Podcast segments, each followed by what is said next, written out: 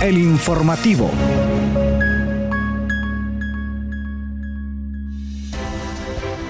Bienvenidos y bienvenidas a una nueva edición de El Informativo, siempre por Radio Comunica. Les saluda Yuri Vargas en compañía de Kaylin Espinosa y en controles Hugo Duarte. Gracias por sintonizarnos. ¿Cómo está Kaylin? Hola, buenos días Yuri. Pues muy bien, ya comenzando este martes 7 de febrero. Como avanza el tiempo súper rápido. Saludo también a Hugo y a la audiencia que está en sintonía de El Informativo. Hoy que les traemos muchísima, muchísima información. Ya estamos próximos, estamos cerca Yuri, estamos en el mes del amor y la amistad. Estamos esperando ese martes. Cae día martes, ¿verdad? El martes, el martes próximo, que es el día para celebrar el amor y la amistad. Pero bueno, o por hoy, entonces nos quedamos con, las con la información y les invitamos a ustedes a estar pendientes toda esta hora de El Informativo. De inmediato pasamos a los titulares. Titulares.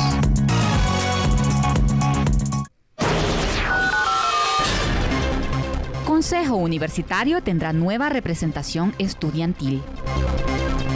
Academia Cisco ofrece cinco cursos gratuitos para estudiantes de la UNA. Centro de Asistencia Psicológica de la UNA, un referente nacional. Conozca la situación de Honduras ante los terremotos. El único centro de investigación en cirugía y cáncer de Centroamérica abre sus puertas. El doctor Omar Almedo Airciporía Pino toma posesión como rector de la UTP.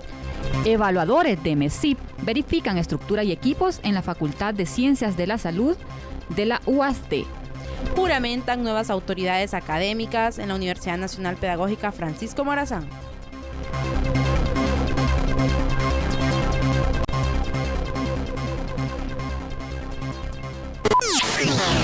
Noticias Puma.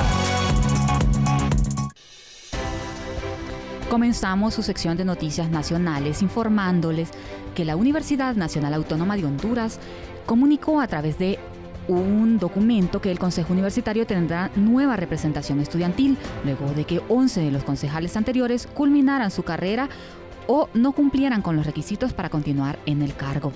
El documento detalla que en consecuencia la condición de representantes estudiantiles de este órgano de gobierno será asumida por los concejales suplentes, electos democráticamente en los comicios celebrados en abril de 2022. Dicha disposición fue dada a conocer por la Secretaría del Consejo Universitario luego del análisis minucioso caso por caso. Cabe mencionar que cualquier estudiante puede participar eh, pero para ello se debe cumplir una serie de requisitos. En este caso, pues para formar parte eh, como consejeros estudiantiles ante el Consejo Universitario se deben haber cursado al menos un tercio de las asignaturas del plan de estudios, tener una asistencia mínima del 75% de horas clases en las asignaturas matriculadas, no contar con ninguna ascensión y estar matriculado. Además deben mantener estos requisitos, pues de no ser así, serán pues... Eh, reemplazado en, su cargo. Este es un tema que ha generado bastante debate, Kaylin. Sin embargo, es importante aclararle a la comunidad universitaria que la UNA cuenta con 10 facultades y 8 centros regionales y por cada una de estas unidades el Consejo Universitario tiene un representante propietario y un representante suplente, eh, representantes de la parte estudiantil, del sector estudiantil. Es decir, que estos 11 que dejaron de cumplir con sus requisitos eh, su cargo será ahora eh, pues representado por los concejales suplentes, sin embargo se mantienen como propietarios los de las demás unidades académicas. La representación estudiantil se mantiene. Así es, Yuri, gracias por eh, informarnos en ese sentido y es que pues la comunidad universitaria ha estado al pendiente de este tema, pero es importante que todos estemos conscientes que eso se hace en base a ley como corresponde y se siguen pues los parámetros correspondientes. Continuamos con la información. Eh, y es que la Universidad eh, Nacional Autónoma de Honduras, a través de la Dirección Ejecutiva de Gestión de Tecnología DGT y el Departamento de Recursos de Aprendizaje CRA, invita a la comunidad universitaria a inscribirse en las capacitaciones virtuales y gratuitas que se ofertarán este mes de febrero por parte de las academias Cisco UNA. La oferta está conformada por cinco cursos, gestión y respuesta a incidentes, Project Cloud, uso seguro de medios informáticos y seguridad para padres, previstos para iniciar el miércoles 8 de febrero, además el de Cisco. Eh, Parque Tracer que comenzó este lunes 6. Para inscribirse en cualquiera de estas opciones formativas, las personas interesadas en ampliar sus conocimientos en materia tecnológica deben disponer de tiempo para aprender y tener acceso a una computadora móvil o tablet, así como su conexión a Internet. Según la convocatoria, el link de acceso al aula virtual eh, para consultar el material de estudio de cada uno de los cursos, según la preferencia pues, de cada una de las personas que llenen el formulario de inscripción, será enviado al correo electrónico registrado al momento de completar los datos. Pero algo bien importante eh, que hay que destacar es que no pueden, o sea, además de los estudiantes universitarios, también pueden participar personas ajenas a la UNA. Entre otras noticias, el Centro de Asistencia Psicológica, adscrito a la Escuela de Ciencias Psicológicas siempre de la UNA, desde hace aproximadamente 25 años brinda atención gratuita y especializada a niños y adolescentes, así como a adultos que requieran de algún tipo de intervención. Cabe destacar que las atenciones son brindadas por practicantes de la carrera de psicología bajo la coordinación de los docentes Amilcar Valladares y Fabiola Núñez. Los horarios de atención son de lunes a viernes de 8 de la mañana a 7 de la noche. Para las personas interesadas en recibir asistencia psicológica, pues deben acudir a las instalaciones de este centro que se encuentran en el tercer piso del edificio F1 conocido por muchos como 4A, donde deben detallar el motivo por el que buscan la atención y posteriormente ingresar a una lista de espera. Pero cabe recalcar que los psicólogos valoran la gravedad del caso para determinar la intervención. Y en cuanto a esta noticia, eh, me gustaría comentarle a la comunidad universitaria, a nuestra audiencia, tanto nacional como internacional, que este centro de atención psicológica, además de brindar asistencia psicológica o, terapias, también realiza pruebas, pruebas que en otros espacios tienen un valor bien alto, pero aquí solo tienen un costo simbólico e incluso para los empleados de la universidad son totalmente gratuitos. Así que importante esta información, pero continuando con más información, Honduras, al igual que el resto de Centroamérica, está ubicada en el, en el llamado Cinturón de Fuego, una de las zonas más relevantes de la Tierra cuando hablamos de los terremotos. Estos fenómenos naturales son uno de los que más temor despierta en la población por su amplio poder destructivo. Para el experto Ramón Rivera, catedrático de la Universidad Nacional Autónoma de Honduras, lo importante en esta temática es estar consciente de que toda la Tierra está en constante actividad, pues es un planeta vivo con múltiples procesos geológicos y en ese sentido Honduras también está expuesto. Un sismo es un fenómeno de sacudida brusca de la corteza terrestre producida por la liberación de energía acumulada en forma de ondas sísmicas. Los más comunes se producen por la ruptura de fallas geológicas, pero también pueden ocurrir por fricción en el borde de las placas tectónicas o por procesos volcánicos, expresó el académico. En Honduras hay un catálogo de sismos bastante antiguos y donde se mencionan algunos sismos que sí afectaron al país de manera significativa. Y en esto pues hay que poner bastante atención que siempre tras un sismo como ocurrió recientemente en Turquía, Turquía em, se presenta el, sismo o terremoto principal y luego vienen una serie de réplicas que por lo general también causan daños significativos. Que precisamente eso fue lo que pasó allá, que la gente estaba ayudando y luego entonces se presentó las, el segundo movimiento y pues a la fecha hay, eh, pues hay personas desaparecidas, todavía no se sabe cómo está pasando la situación y hay algunos países que ya están brindando, enviando ayuda eh, a, a, este país para que puedan pues eh, rescatar todo lo que se pueda. Ahora pasamos a, los, a las noticias internacionales.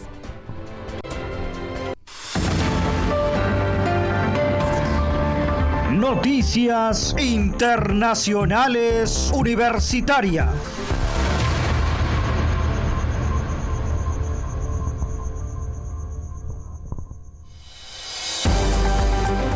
Las noticias internacionales universitarias desde Costa Rica, donde la Universidad de Costa Rica UCR inauguró el primer y único centro de investigación en cirugía y cáncer de Centroamérica llamado CICICA UCR, que permitirá al país desarrollar investigaciones vanguardistas para aportar en el desarrollo de mejores técnicas orientadas al desarrollo, al diagnóstico temprano del cáncer.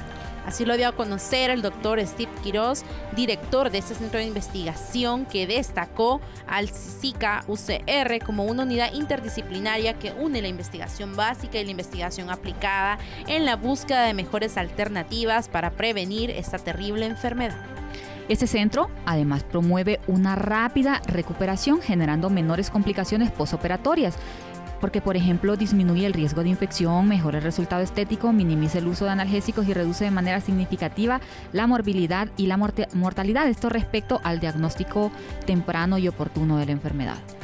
De igual forma, también se aspira que a través de ese centro se pueda aportar nuevos recursos científicos que faciliten la comprensión y la predicción del riesgo de desarrollo de esta enfermedad, así como su diagnóstico y manejo temprano con alternativas quirúrgicas y terapéuticas nuevas, menos invasivas y mejor, mejor tolerables por los pacientes.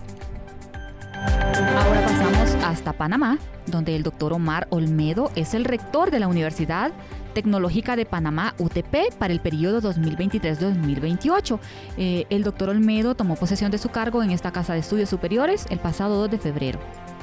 Cabe mencionar que el rector estará acompañado en este periodo por la doctora Ángela Laguna como vicerrectora académica. El acto inició con el discurso del rector saliente, el ingeniero Héctor Montemayor, con el cual se refirió a los aspectos más relevantes durante los cinco años de su gestión. Luego de tomar posesión, el doctor Olmedo dijo que su proyecto rectoral está basado en cinco pilares fundamentales. El liderazgo, la innovación, desarrollo, equidad y respeto. También señaló que el trato justo a las personas, el reconocimiento por mérito, el respeto a la ley, al estatuto y al reglamento serán fundamentales en esta administración. El evento se realizó en el campus central Dr. Víctor Levi Sasso y asistieron autoridades de la UTP, miembros del cuerpo diplomático, rectores de, de otras universidades, así como invitados especiales. Ahora pasamos hasta Santo Domingo, donde la Facultad de Ciencias de la Salud de la Universidad Autónoma de Santo Domingo fue visitada en su centro de simulación por varios evaluadores del Ministerio de Educación Superior, Ciencia y Tecnología, con el objetivo de verificar las condiciones de la estructura física y el buen funcionamiento de los equipos instalados en ese lugar.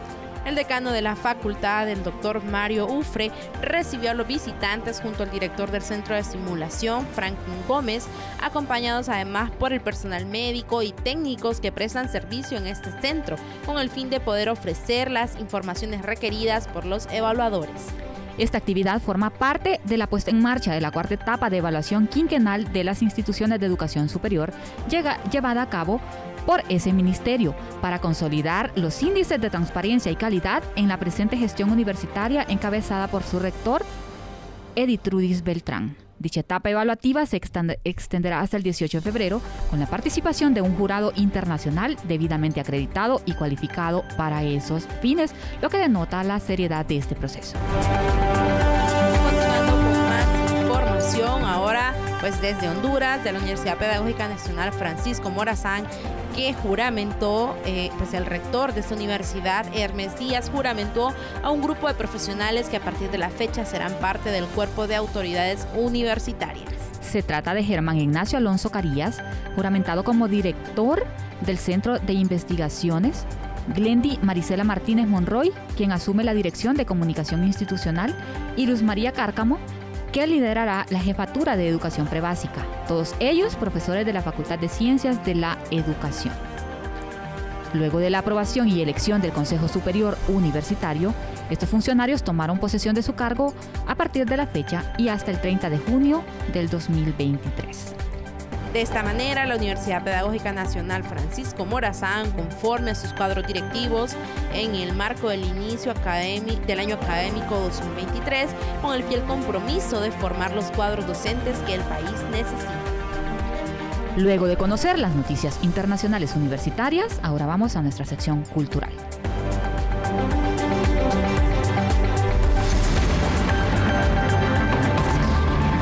Cultura universitaria.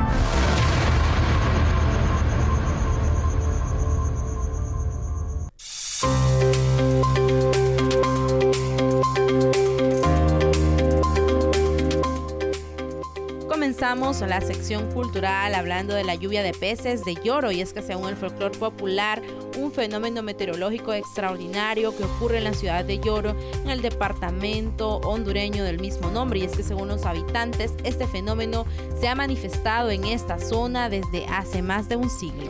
Testigos de este fenómeno que se presenta ya por los meses de mayo señalan que comienza con un oscurecimiento del cielo causado por nubes densas, seguido por relámpagos y truenos, vientos fuertes y una lluvia copiosa que dura de 2 a 3 horas, comportamiento típico de las tormentas tropicales. Y una vez que la lluvia cesa, los pobladores encuentran cientos de peces esparcidos por el suelo. Los pobladores los recogen y los transportan a, sus casas para cocinarlos y comerlos posteriormente y aseguran que los peces son de agua dulce, siempre se los encuentra vivos, son pequeños y no son del tipo de peces que se encuentran en las áreas cercanas. Por el momento no se poseen pruebas científicas de este hecho, sin embargo algunos expertos creen que la lluvia de peces podría deberse a un fenómeno llamado tromba marina y cabe mencionar pues que este tema de la lluvia de peces sí ha sido objeto de estudio literario y en ese sentido pues es la cosmovisión que tienen eh, los pobladores de esta región. Importante, Kaylin, incluso vienen extranjeros a, querer vivir este momento.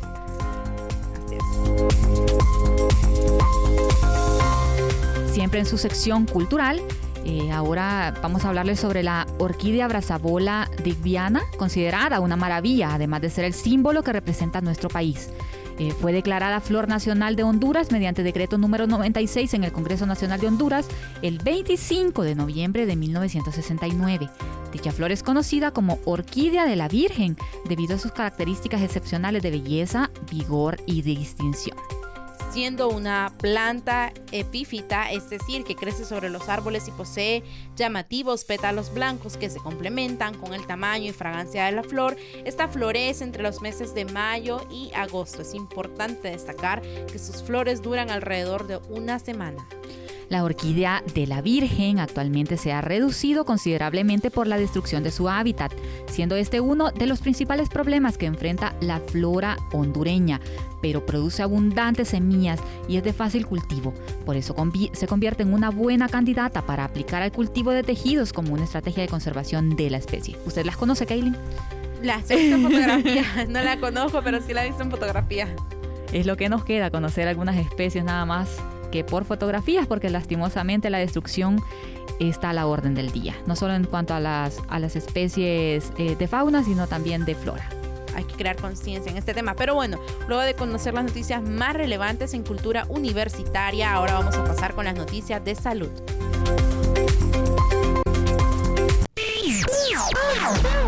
Prevención, enfermedades y tratamientos médicos en salud Radio Comunica.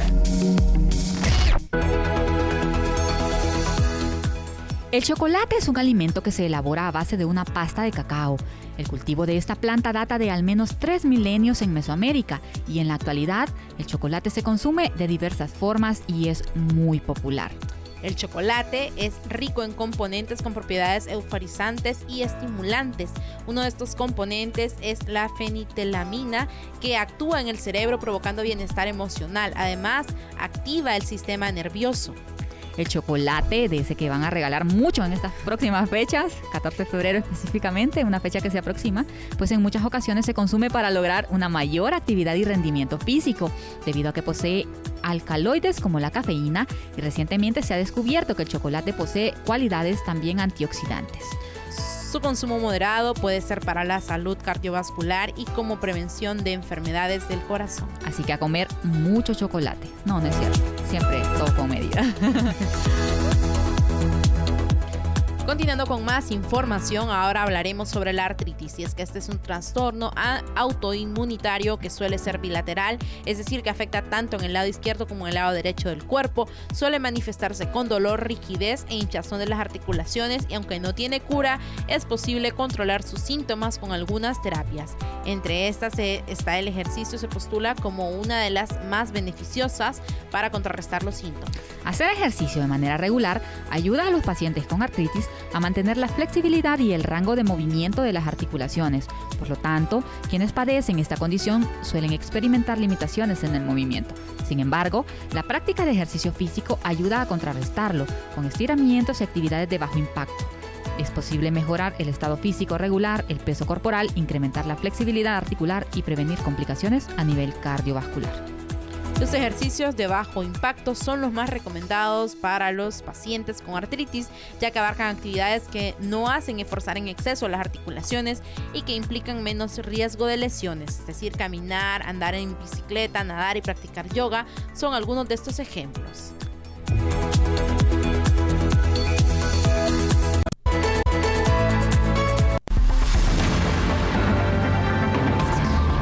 Deporte Universitario.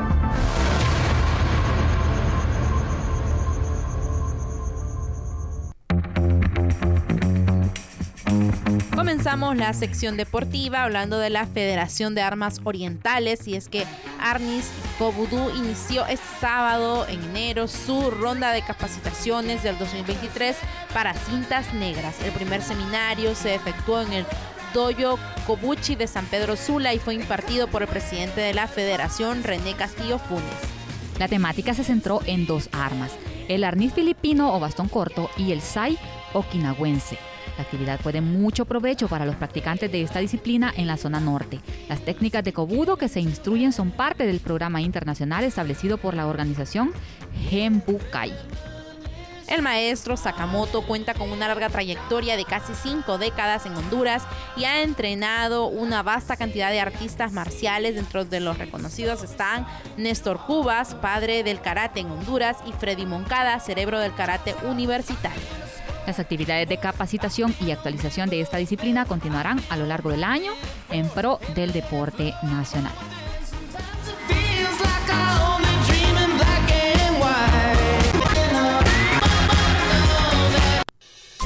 Conéctate con Radio Comunica, la emisora regional.